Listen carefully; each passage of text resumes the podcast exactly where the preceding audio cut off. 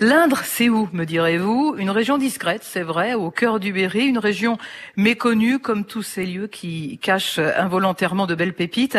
Alors la liste serait longue, des tableaux canadiens du rocher des Fileuses sur le lac de Chambon, au faste et à l'histoire du château de Valençay, en passant par la vallée noire chère à Georges Sand.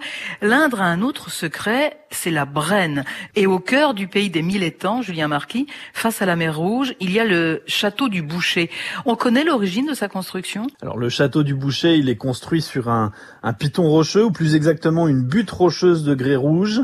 Il est construit au XIIIe siècle, mais on sait par contre que, que l'occupation, vraiment le lieu euh, est occupé euh, dès l'époque gauloise. Pendant la guerre de Cent Ans, euh, le château va passer de main en main, et notamment entre les mains des Anglais. il va d'ailleurs pas mal rester entre les mains des Anglais, qui vont construire un donjon, hein, une, une, grosse tour, qui va être remaniée à, à la fin du, du XVe siècle, et c'est notamment à l'époque où il va arriver dans, entre les mains d'une très puissante famille, qui est celle des, des Rochechouart-Mortemart, qui vont en faire une véritable forteresse. Et quand on parle du château du Boucher, il faut préciser que le Boucher, c'est un hameau qui est très ancien.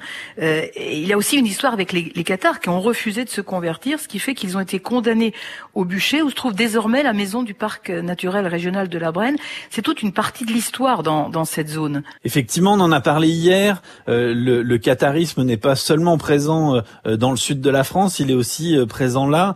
Et on s'aperçoit euh, dans beaucoup d'endroits que les Cathares ont, ont souvent refusé euh, d'abjurer, de se convertir, euh, et il y a beaucoup de, noms de lieux comme ça qui portent le nom de, bûcher, boucher, et, euh, et, qui sont assez, euh, assez significatifs de cette sombre période de l'histoire. Le château du Boucher dans l'Indre, c'est au cœur de la Brenne. Je parlais tout à l'heure du château de Valençay.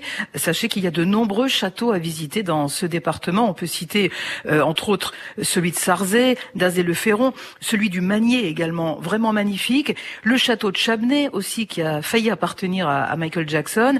Et mon coup de cœur, ben c'est le château de Bonus, c'est tout près d'Aiguzon, c'est une demeure privée, pas de visite donc, passer simplement devant, c'est un vrai petit bijou.